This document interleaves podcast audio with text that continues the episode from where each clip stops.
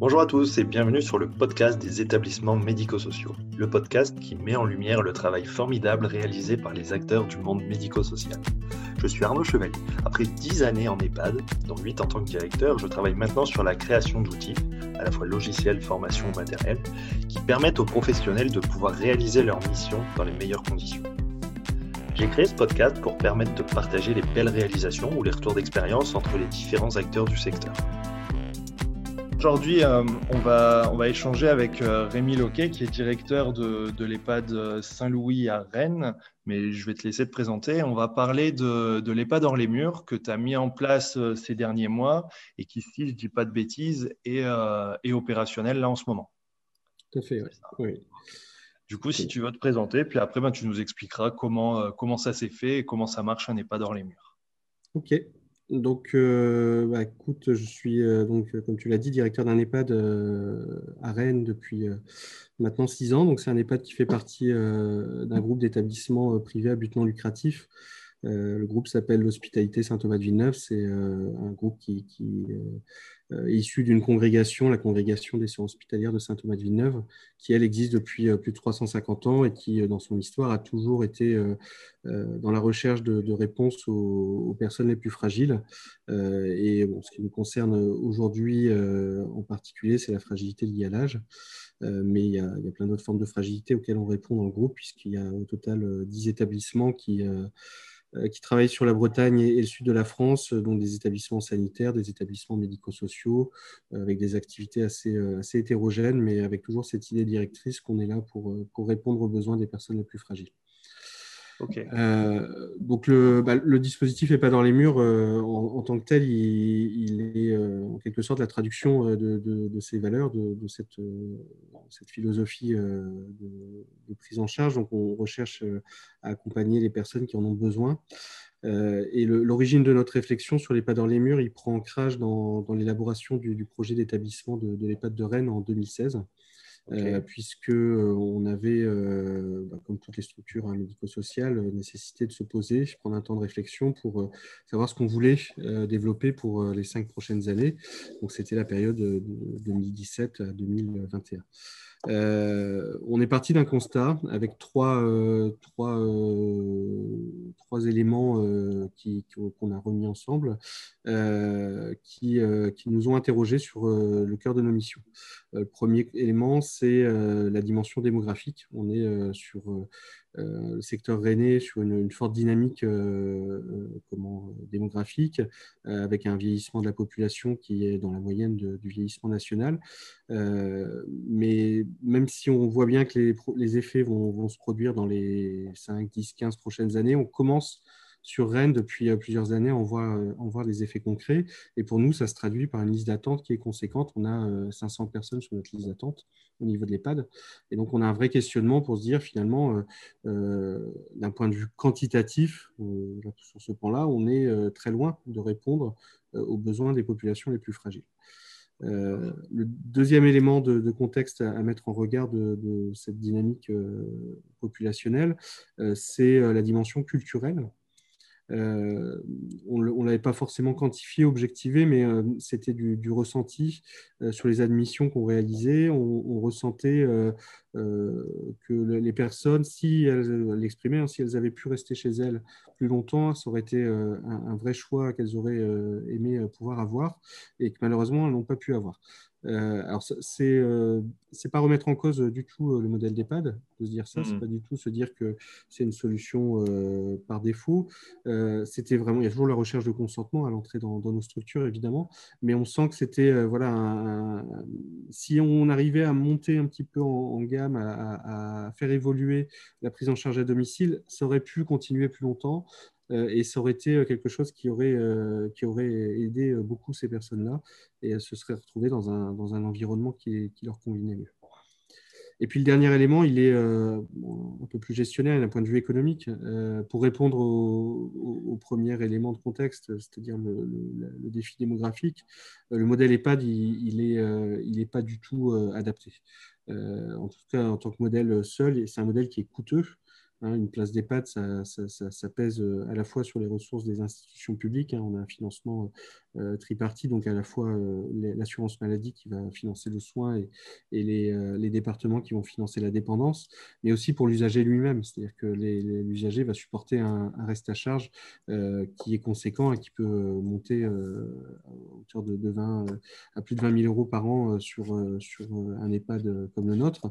Alors malgré qu'on soit agréé, malgré notre agrément à, l'aide sociale, on n'a on n'a pas tous les résidents qui ont accès à cette aide sociale. Donc l'aide sociale, c'est un mécanisme de, prise en charge du reste à charge des usagers par les départements. Mais euh, quand on est euh, sur des niveaux de ressources intermédiaires, donc euh, pas trop faibles, mais pas non plus extraordinaires, on a à supporter l'ensemble des coûts, l'ensemble de ce reste à charge, et ça crée des situations de tension économique. Et donc, on a petit à petit une frange de la population pour laquelle nos structures sont de moins en moins accessibles. Et donc, ça, c'est une vraie réflexion qui nous anime, c'est-à-dire que comment on va continuer à être accessible et comment on va continuer à pouvoir développer des, solutions qui vont euh, euh, correspondre aux, finances publiques également pour, euh, accompagner le, vieillissement de la population. Voilà les trois éléments de réflexion de 2016 les grandes lignes de, cette réflexion qui nous ont poussé à inscrire dans notre projet d'établissement l'idée qu'il y avait probablement de notre part à nous tourner vers le maintien à domicile des personnes dépendantes. Donc, on était dans la déclaration d'intention à l'époque, donc on l'a inscrite euh, en tant que telle. Et les choses sont accélérées en 2018, puisqu'on a répondu à un appel à projet de, l'ARS Bretagne euh, sur les innovations organisationnelles. Euh, dans cet appel à projet, il y avait une grande liberté pour construire des réponses nouvelles. L'idée, c'était bien, par l'ARS Bretagne, de faire émerger des solutions qui n'existaient pas. Donc, on a couché sur papier un modèle qu'on a appelé donc, les pas dans les murs, qui, dont l'ambition est de, maintenir à domicile jusqu'au bout quand c'est possible, euh, des personnes en situation de dépendance. Donc, on, s'adresse à des personnes qui sont en GIR 1 à 4. Euh, on considère que, les personnes qui sont en GIR 5-6, donc les, personnes les moins dépendantes euh, dans, ces niveaux de dépendance, aujourd'hui ont accès à une offre qui, l'offre du domicile, qui leur permet de rester à domicile la plupart du temps. Euh, donc voilà, on a construit, on a essayé de, de, réfléchir avec des, médecins du groupe, avec des soignants, avec des, usagers également. Les usagers avaient une, grande part dans la réflexion de la construction de ce modèle. On a essayé de réfléchir à quelque chose qui, euh, qui se tenait, euh, qui venait euh, voilà, on, y reviendra, mais compléter quelque chose qui existe déjà, c'est l'aide à domicile. Euh, l'objectif, c'est surtout pas d'arriver avec nos gros sabots sur euh, le domicile, parce que nous, on ne sait pas faire l'aide à domicile. par contre, on sait qu'il y a des acteurs qui font plein de bonnes choses, et c'est comment nous, on peut compléter ce qu'ils font euh, pour euh, maintenir à domicile le plus longtemps possible des personnes en situation de dépendance. Donc ça a été dès le début euh, le vrai credo de notre dispositif, c'était d'arriver à, nous insérer de manière adaptée à ce qui existe déjà au domicile. Donc on a construit un dispositif qui repose sur trois piliers. Euh, qui vont être complémentaires dans euh, le maintien à domicile, c'est-à-dire que les, trois vont devoir être activés, euh, à notre niveau, en tout cas on, le pense, vont devoir être activés pour maintenir la personne à domicile. si l'un des trois est, défaillant, on aura de vraies difficultés à, pouvoir agir sur le maintien à domicile. Donc le premier pilier, c'est la coordination des acteurs du domicile. On, a, on, avait des retours d'expérience d'usagers qui nous disaient que leur grosse difficulté dans le maintien à domicile, c'était euh, surtout pour les aidants, de pouvoir identifier, de pouvoir organiser euh, la venue, euh, la prise en charge avec tous ces métiers qui existent, hein, qui sont nombreux, cet écosystème du domicile. on parlait de l'aide à domicile, mais il y a aussi les SIAD, il y a aussi les médecins traitants, les kinés, les, orthophonistes, etc. tout cet écosystème qui gravite, déjà, il faut le connaître, et en plus, après, il faut les organiser, et ça, la plupart du temps, ça relevait de, la charge de l'aidant ou de l'usager lui-même. Donc nous, on va arriver, on va coordonner, on va euh, euh, mettre des moyens humains pour coordonner l'ensemble de ces actions-là, euh, pour donner du sens à cet accompagnement, donner de l'huile dans les rouages de cet accompagnement pour qu'on ne se marche pas sur les pieds, pour que chacun ait, une place bien, adaptée. et on va soulager du coup l'usager et les dents de toute cette partie-là qui est conséquente. Euh, pour faire cette coordination, on s'appuie sur des partenaires. On a identifié des partenaires, donc la notion de partenariat est essentielle. On va avoir euh, euh, des services d'aide à domicile et des SIAD avec qui on a conventionné, qui, qui travaillent avec nous sur le cadre de ce dispositif. Ce dispositif, on l'a construit avec eux. Ils ont participé à, sa construction et l'ensemble des usagers du dispositif est accompagné par l'un de, de ces services d'aide à domicile ou SIAD. Donc, on a le CCS de la ville de Rennes, l'ADMR de Rennes et l'association ASIA qui fait partie du réseau INA. Et donc, ces, euh, trois, trois, partenaires euh, nous accompagnent euh, pour, prendre en charge les personnes à domicile. Le deuxième pilier, ça va être l'apport de notre part de notre valeur ajoutée, de nos compétences sur la, partie gérontologique. donc, on s'appuie sur un médecin coordonnateur qui va coordonner la réalisation d'une évaluation gériatrique euh, qui va être multidimensionnel, qui va euh, euh, donner une image à un moment donné de l'état de la personne dans sa globalité, pour savoir sur quoi on doit agir pour limiter le risque de glisser euh, plus encore dans, la dépendance pour l'usager. Donc ça va être euh, la réalisation de, tests cognitifs, ça va être la réalisation de bilans, euh, comment, de bilans orthophonie, ça va être des bilans visuels, ça va être également des bilans d'équilibre, des bilans de chute, ça va être des bilans biologiques également. Donc on va vraiment travailler là-dessus, on va densifier le dossier de la personne et on va, à partir de cette évaluation, essayer de dégager avec les autres acteurs qui accompagnent la personne des axes de travail prioritaires. Donc, on va tous travailler sur, ces axes-là. De notre côté, on va mobiliser une équipe mobile euh, d'aides-soignantes euh, formées en, gérontologie qui vont aller euh, au domicile des personnes pour mettre en œuvre les orientations, les objectifs de cette évaluation, issus de cette évaluation gériatrique, sur des ateliers donc d'ordre cognitif, motricité, fonctionnel. ça peut prendre vraiment différentes formes, comme ce qu'on peut faire en PASA ou en, EHPAD au niveau des résidents de, nos structures. Et donc, on va avoir à peu près entre une et quatre heures selon les besoins de, chaque personne par semaine euh, d'accompagnement supplémentaire par rapport euh, aux, accompagnements euh, plus classiques comme les aides à domicile ou, les infirmières à domicile. le troisième pilier, qui est un pilier important puisqu'il va répondre à, un besoin très fort qui est très souvent exprimé par les personnes, ça va être la notion de sécurisation du domicile. Euh, on va avoir euh, une nécessité d'accompagner la personne pour adapter son environnement. Donc, on, va, on a du temps d'ergothérapeute, on va accompagner la personne à, essayer de trouver des aides pour adapter son logement parce que c'est un peu le parcours du combattant, ça aussi, pour euh, essayer de, trouver les, aides pour modifier un, logement. Et puis, on va avoir euh, également donc, tout un dispositif de sécurisation qui va être installé au domicile. Donc, ça va être euh, un dispositif qui est basé sur de l'actimétrie donc des capteurs de mouvement, euh, des, euh, des, capteurs de chute, euh, des capteurs d'errance, des capteurs de lumière, capteurs de, de lit exact, aussi. Donc ça, ça va être installé en fonction du besoin de la personne. Hein. Ce n'est pas une offre homogène. On va vraiment s'atteler à, à, utiliser les, les, capteurs nécessaires à la situation de la personne. Et ces capteurs, ils vont nous donner une information. Donc à la fois, ils vont nous donner des signaux faibles, qui vont compléter l'évaluation gériatrique et qui va peut-être nous pousser à accompagner la personne sur des axes spécifiques. On peut avoir, par exemple, euh, grâce à cette actimétrie, on va pouvoir identifier des troubles du sommeil, on va pouvoir euh, identifier euh, des comportements complexes, et donc on va, on va pouvoir compléter notre accompagnement sur ces choses-là. Mais là où ça va être important, ça va être aussi de pouvoir nous alerter en cas de situation à risque de la personne à domicile. L'exemple le plus typique à domicile, c'est la chute, évidemment.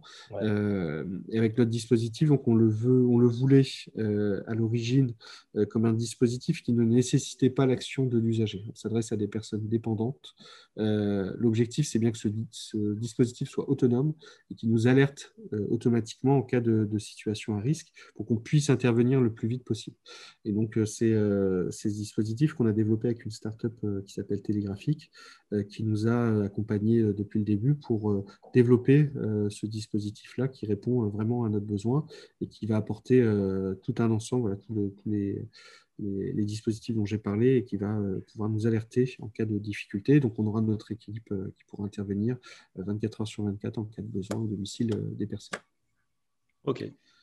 je pense que j'ai fait le tour. J'ai essayé d'être plus synthétique. Très, très complet. Non, aussi synthétique. Je pourrais en parler des heures. Ouais, bah ouais, je me doute. Non, mais c'est passionnant. Euh, du coup, ça m'amène à, quelques questions. Alors, pour euh, sans, revenir dans l'ordre sur ce que tu dis, cette notion de alors d'actimétrie, alors que je trouve super intéressante, mais là, du coup, vous êtes sur un, on va dire, sur un niveau assez élevé en fait de, gestion de la, de la, donnée de la data.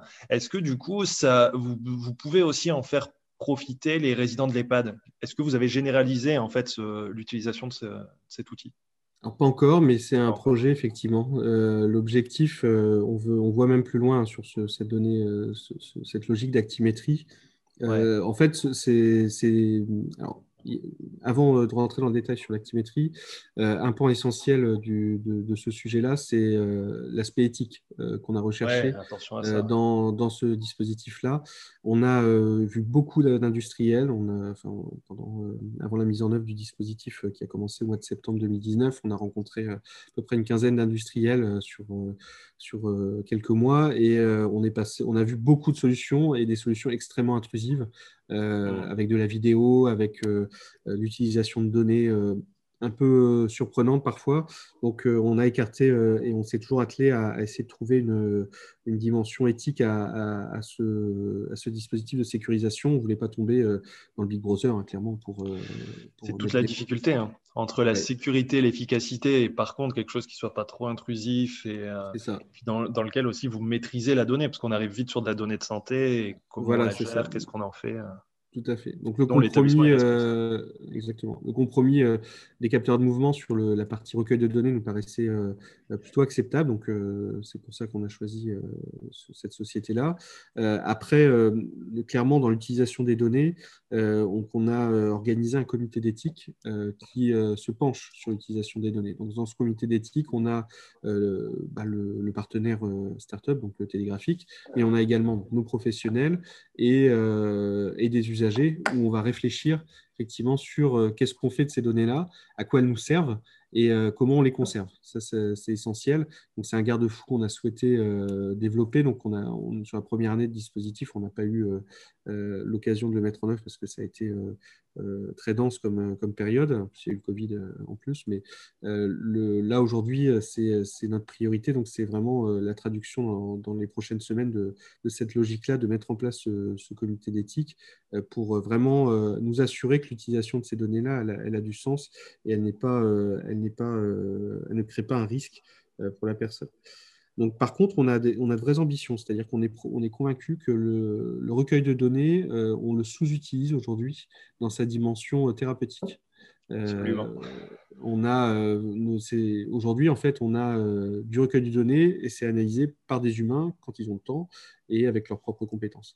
notre ambition là, on veut travailler avec Télégraphique pour développer euh, une, un algorithme, en fait, simplement, qui va euh, compiler de la donnée, alors pas uniquement de l'actimétrie, mais avec plein d'autres euh, éléments qu'on va lui apporter, et qui va nous alerter sur des facteurs de risque euh, de probabilité future sur des situations. Et ça, c'est important parce que sur les EHPAD, notamment, ça peut aussi apporter euh, une vraie plus-value dans la prise en charge, dans la, prévention de certains risques euh, qu'aujourd'hui, on a un peu de mal à maîtriser parce que voilà, on est, bah, l'humain est, toujours n'a pas accès et n'a pas en, tête toutes les données de tous les résidents et ça peut être compliqué. Là, là on, on veut vraiment avoir développé une solution qui soit une aide à la décision ce n'est pas une solution autonome, ce n'est pas elle qui va décider ce qu'on va faire. Par contre, euh, euh, c'est une, solution qui va nous, aider à décider que parfois, bah, il faudra nous pencher sur certains sujets auprès de, certains usagers parce qu'il y a probablement euh, des choses qu'on rate et on serait, ça serait plus adapté.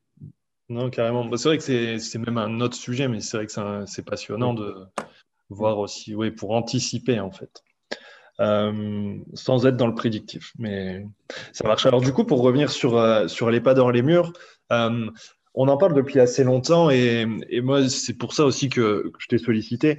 ça fait des années que j'en entends parler, mais jamais on peut en parler en disant ben, on l'a fait et ça marche. C'était vraiment hypothétique. moi, la, la, manière dont je voyais les choses avec les pas dans les murs, c'était vraiment cette notion d'une équipe de l'EHPAD en fait qui va, qui va élargir son périmètre et qui va pouvoir sortir un peu du bâtiment et, euh, et pouvoir aller ben, aider, rencontrer et aider des personnes qui vivent chez elles à proximité en fait. Là, du coup, si je comprends bien, tout ce qui va être soins relativement récurrents, vous faites pas. C'est un partenariat avec des services à domicile qui, eux, ont l'habitude de se déplacer à l'extérieur. Bah, on a considéré, dans notre réflexion sur la manière dont on a construit le dispositif, on a considéré qu'il y avait plusieurs pans de la dépendance, hein, de, la, à domicile. Il y a la partie soins, effectivement, alors soins au sens large, hein, médical et, soins, euh, soins médicaux et soins euh, euh, d'hygiène, soins de confort. Et, là, sur cette partie-là, on considère que nous, on n'a pas forcément de plus-value à apporter. Aujourd'hui, l'aide à domicile, le SIAD, le médecin, les traitants, les médecins comment, euh, spécialistes, ils, ont, euh, ils sont déjà présents, ils savent ce qu'ils ont à faire. On ne va pas euh, effectivement leur, leur apprendre leur travail. là où on va apporter une plus-value, ça, ça, va être vraiment de, de se dire qu'on peut apporter une, une, notion de coordination qu'on a en EHPAD. C'est-à-dire que on est sur des acteurs qui existent, qui cohabitent, euh, mais qui communiquent pas forcément ensemble, qui vont euh, euh, peut-être parfois intervenir au même moment, donc ça va créer des, confusions et surtout une non-efficacité de, la, prise en charge. Donc c'est vraiment cette idée qu'on va, on va aider ces, acteurs-là à faire ce qu'ils ont à faire à domicile, surtout pas leur dire ce qu'ils ont à faire parce que ça, ça relève de leur prérogative et, on, est, on est humble dans, dans, notre place et, et on ne souhaite surtout pas donner des sons, euh, c'est vraiment de, de, les aider, de faciliter leur, travail. Donc on va, euh, sur cette partie-là, effectivement, on ne va pas euh, sortir, faire sortir de nos murs de la compétence de soins en propre. on va sortir de la compétence de coordination, par contre, qui, qui est un point important. là où on va sortir de la compétence plus directe, ça va être vraiment sur tout l'accompagnement gérontologique qu'on fait en EHPAD euh, avec une psychologue, une ergothérapeute, un médecin coordonnateur, des aides-soignantes qui sont formées en gérontologie, qui vont vraiment accompagner la personne sur euh, euh, différentes dimensions qui aujourd'hui sont un peu délaissées à domicile. Aujourd'hui, il y a pas de, il y a très peu de dispositifs qui accompagnent cette partie-là à domicile. Donc, on va vraiment essayer de remplir un, besoin qui n'est pas forcément existant. Ouais, je comprends, non, mais c'est super, super intéressant et c'est c'est très malin en fait, parce que du coup, ça permet d'enfin renforcer la coopération entre le, l'établissement, l'EHPAD et les services à domicile. Parce que si vous arriviez en disant, voilà, on embauche des aides-soignantes, des infirmières et puis on va au domicile, en gros, vous, vous mettez en place une concurrence. Que là, c'est vrai que vous êtes dans la coopération. Et puis, si je ne dis pas de bêtises, il n'y a pas de médecin co, il n'y a pas de psychologue dans les SAD et dans les Il peut y avoir des psychologues, je pense, euh, parfois, euh, mais ça reste euh, assez confidentiel. Médecins co, non, ils n'ont pas de, de ouais. co. Oui, ouais, il y, a, y, a, vraiment une complémentarité. L'idée reste toujours la même, c'est de, quand on dit pas dans les murs, c'est de reproduire les principes de prise en charge d'un EHPAD au domicile. Ouais. Mais ça ne veut pas dire que l'EHPAD va tout faire. C'est vraiment d'apporter modèle-là. Et en fait, euh, clairement, ce modèle-là, il peut être porté par d'autres que des EHPAD. D'ailleurs, le nom EHPAD dans les murs, il est voué à disparaître. Nous, à STV, à l'hospitalité Saint-Thomas-de-Villeneuve, on, s'interroge sur la pérennité de ce terme-là. Pour nous, il est, euh, il est euh, réducteur par rapport à, à ce qu'il représente même si le modèle, même s'il est porté par un EHPAD aujourd'hui, même si le modèle, il veut, euh, il veut porter l'organisation de la prise en charge telle qu'elle est envisagée, telle qu'elle est réfléchie dans nos structures médico-sociales, il n'empêche que il est, ce terme-là est trop réducteur. Moi, je suis convaincu que ce dispositif-là, dans la durée, si il est généralisé, il aura une capacité d'être porté dans différents territoires par d'autres acteurs, des acteurs du domicile, mais peut-être des, acteurs de l'hospitalisation à domicile également, euh, peut-être euh, euh, d'autres structures. En fait, c'est ça qui, qui, était important pour nous, c'était de ne pas créer quelque chose qui n'était pas reproductible. On voulait vraiment avoir un dispositif qui, qui pouvait répondre aux besoins ici, mais ailleurs aussi. Et il n'y a pas de droit, on ne porte pas de, droit particulier sur, sur ce dispositif-là. Au contraire, il est complètement ouvert et, on incite, quand c'est possible, l'ensemble des acteurs à essayer de s'en saisir. Parce que nous, il réussit, hein, les résultats sont là. Et, on je n'ai pas parlé du bilan, mais les résultats sont là. On a des vraies réussites. donc, il a du sens. il est pas particulièrement très coûteux. On, va continuer à évaluer son coût, mais a priori, il n'est pas très coûteux.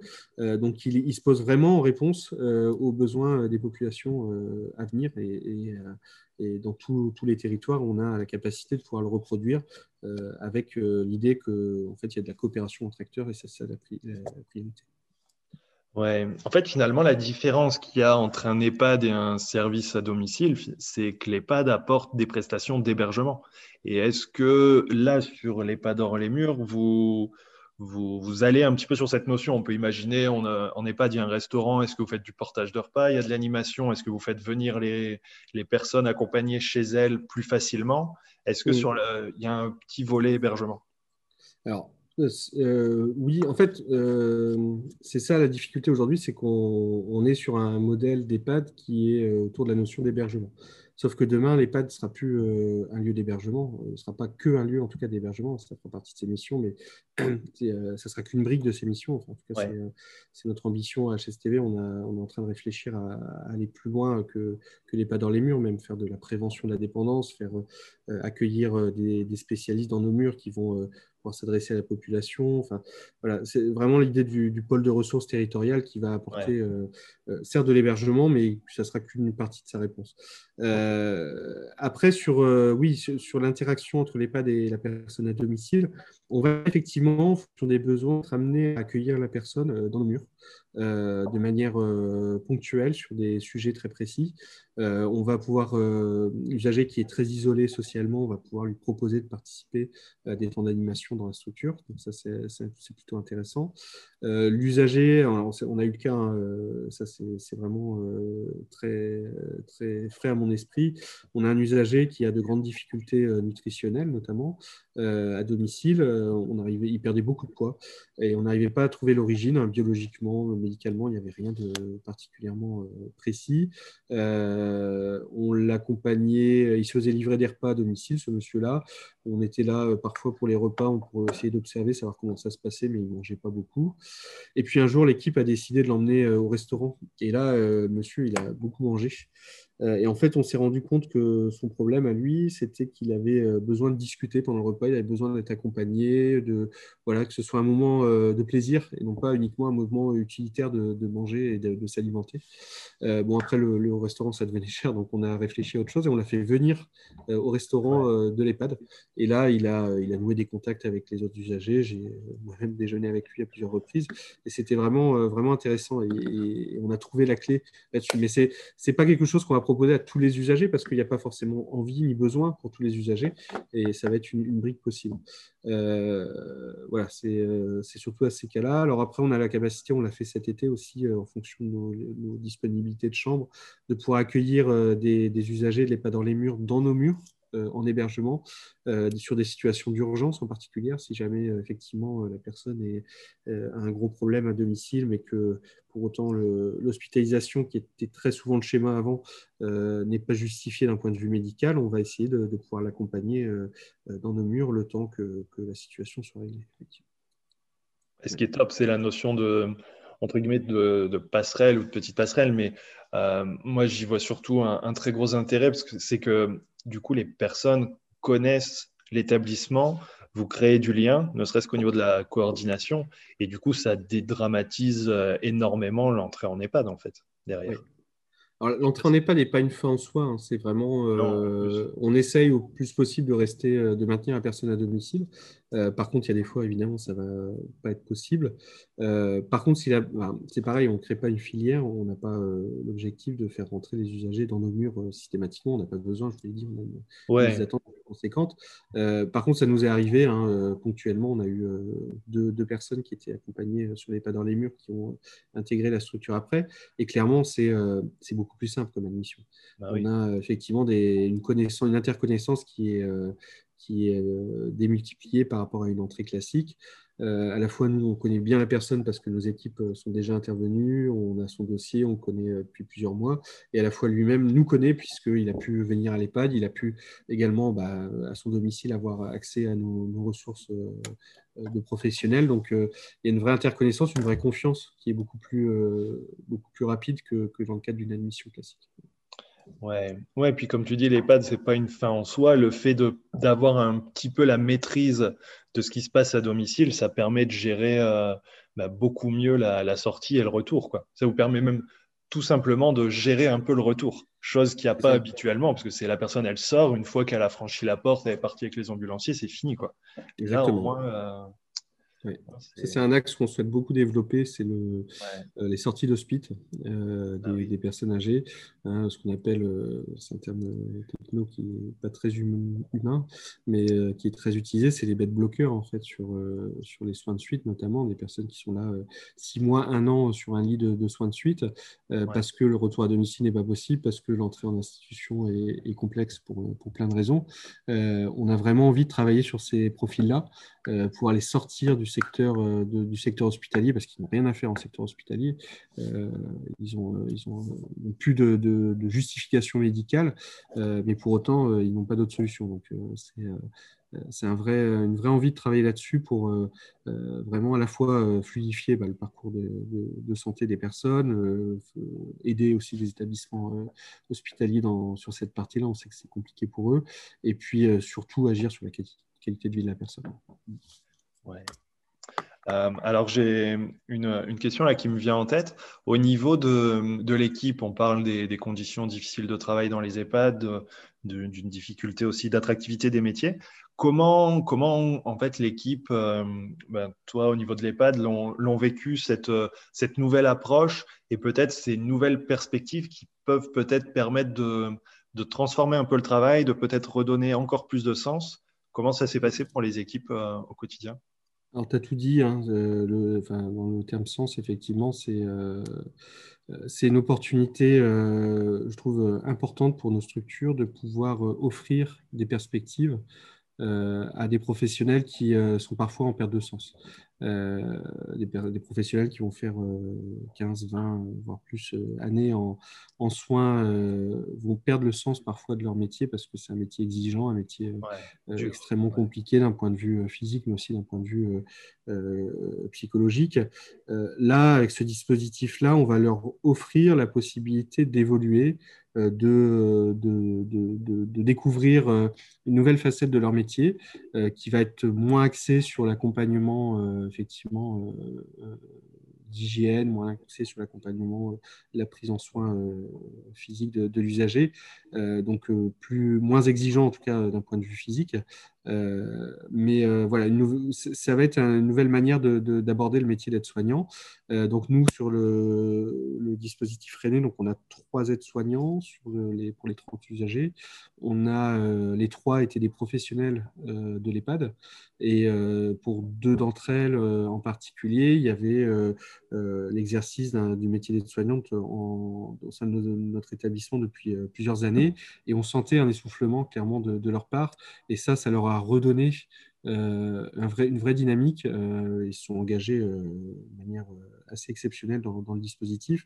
Et on a, trouvé voilà, avec eux une nouvelle manière de, faire leur métier qui à mon avis, euh, n'aurait pas été le cas si elles étaient euh, restées euh, dans, dans l'EHPAD. Il y avait une vraie perte de sens et je pense que c'est des personnes qui auraient remis en question clairement leur engagement sur ce métier-là dans la durée.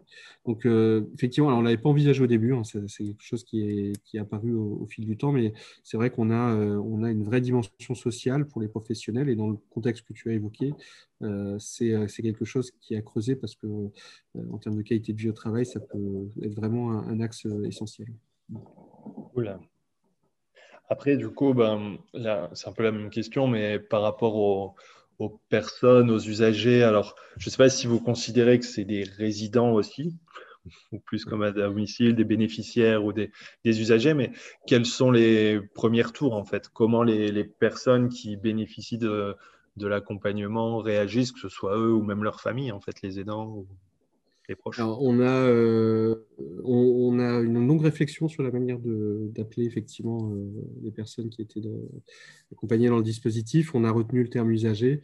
Résident, euh, comme sur un EHPAD, c'était pas forcément adapté puisque il y a une notion de résidence qui, qui, qui, était connotée hébergement, donc on n'a pas retenu.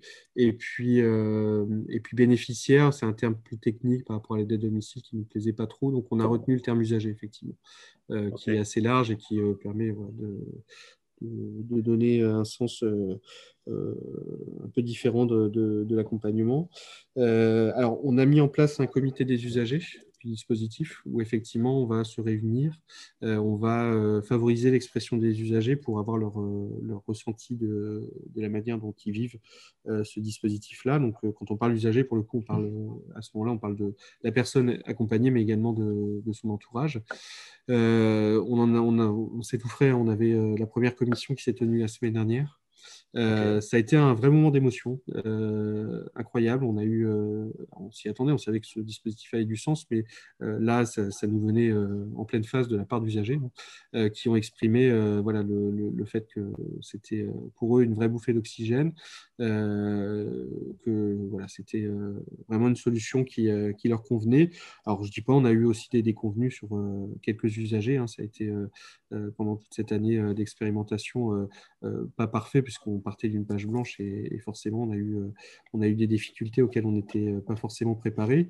Euh, mais à 95%, c'est une vraie réussite et c'est cette expression des usagers, pour le coup, qui confirme vraiment tout, l'intérêt et, notamment les proches hein, qui, qui, se sentent beaucoup plus soutenus. on a la, fille d'une résidente atteinte d'un usager pardon, atteint de troubles de type Alzheimer qui, qui disait voilà, je me sens enfin euh, considéré, euh, je me sens enfin aidé, euh, je ne savais pas comment faire et, grâce à votre action, j'ai pu trouver effectivement un soutien et, et, du professionnalisme en fait dans, dans, la prise en charge de, maman. Et, aujourd'hui, elle, est vraiment satisfaite et elle l'a exprimé comme ça au, au, comité des usagers.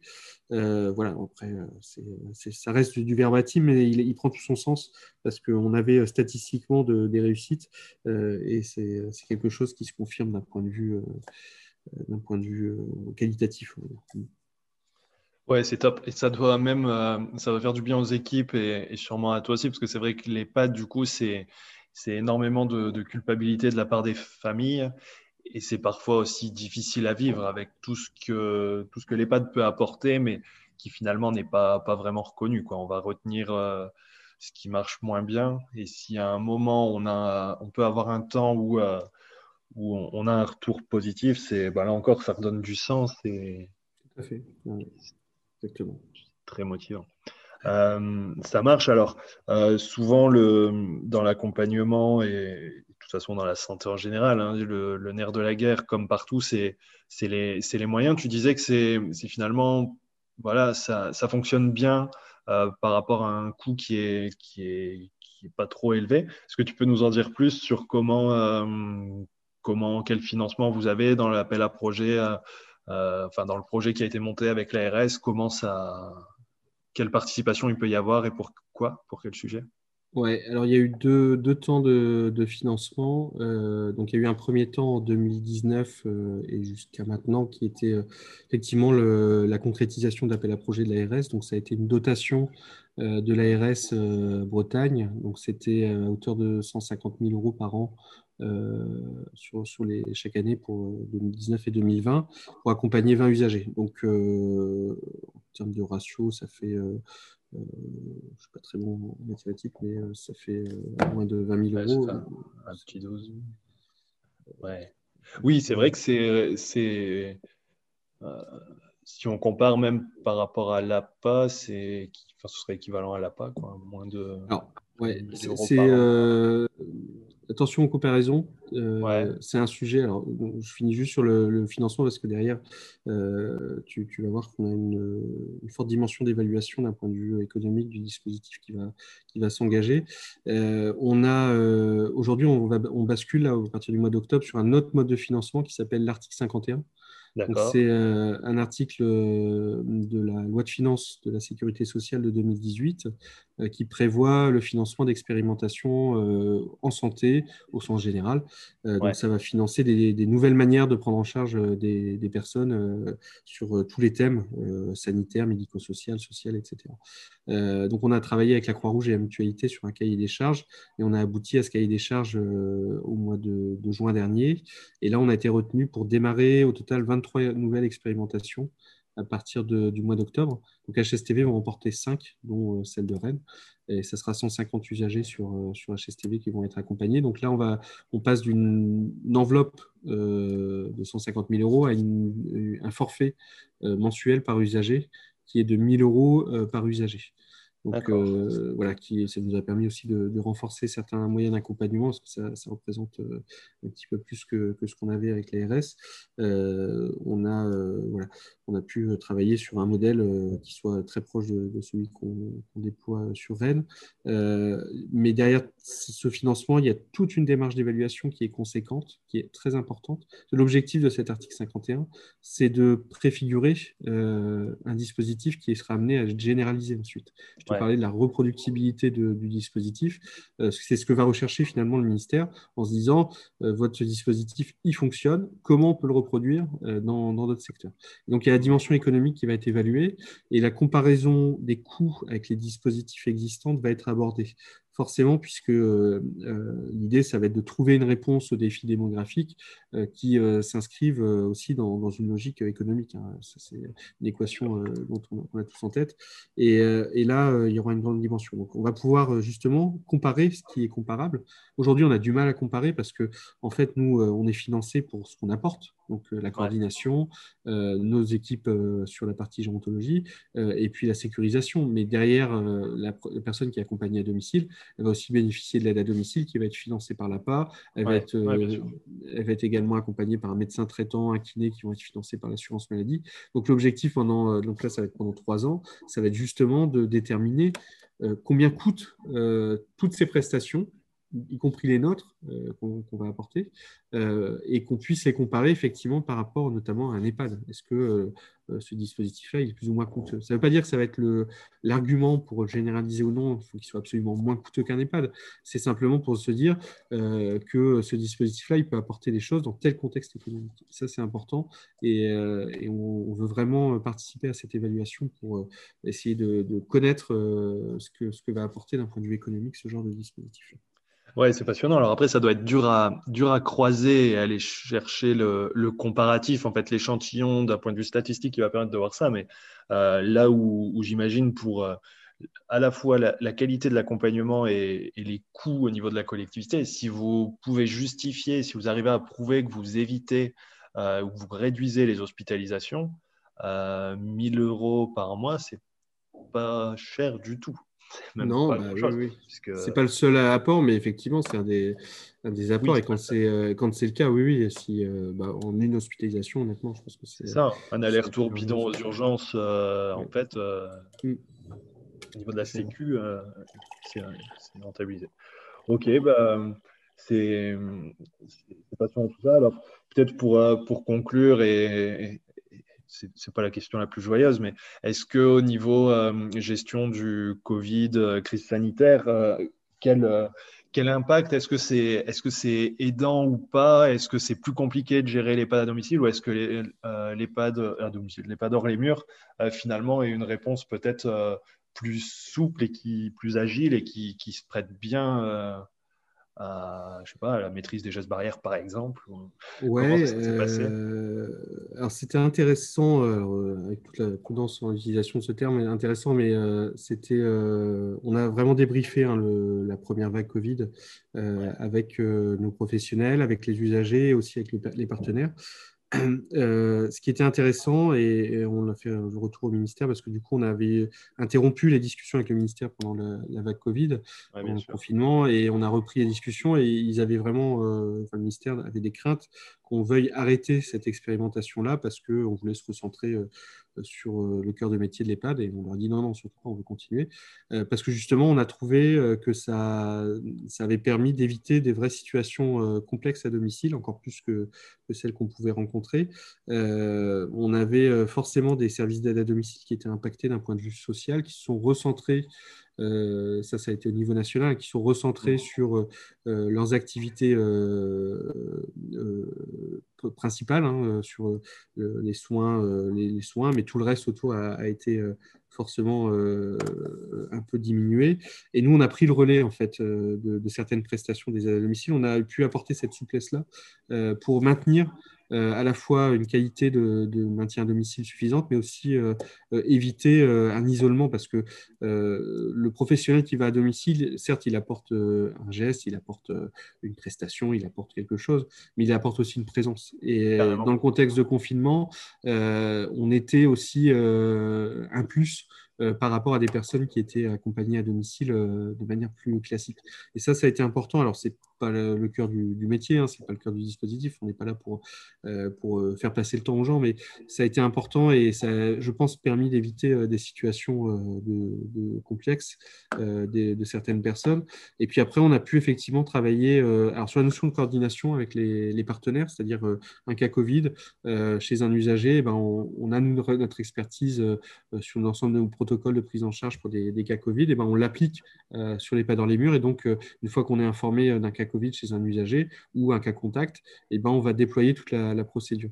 donc, ça a été important. On travaille également à, apporter nos outils à nos partenaires de, pour la, crise Covid. Et, ça, c'est essentiel. On est dans le partage d'informations, on est dans le partage d'outils. Donc, ça, c'est vraiment valorisant et c'est stimulant pour tout le monde.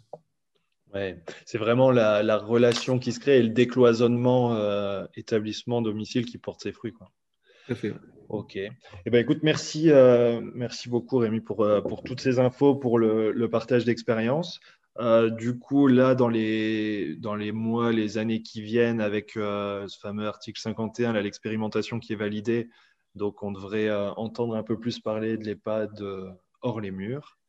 Et puis, ben, je te souhaite euh, bon courage pour, euh, pour mener ça à bien, pour gérer aussi en ce moment euh, la situation pas évidente. Et puis, ben, j'espère à bientôt pour en savoir plus. Je te remercie, merci beaucoup. Merci à toi, à bientôt. Merci. C'est fini pour aujourd'hui. J'espère que cet épisode vous a plu et qu'il vous inspirera. Pour ne pas manquer les prochains épisodes, n'hésitez pas à vous abonner au podcast sur votre plateforme d'écoute pour recevoir des notifications lors des nouvelles publications. De même, n'hésitez surtout pas à me laisser un commentaire sur les plateformes ou les réseaux sociaux comme LinkedIn ou Twitter. Passez une bonne semaine et à bientôt sur le podcast des établissements médico-sociaux.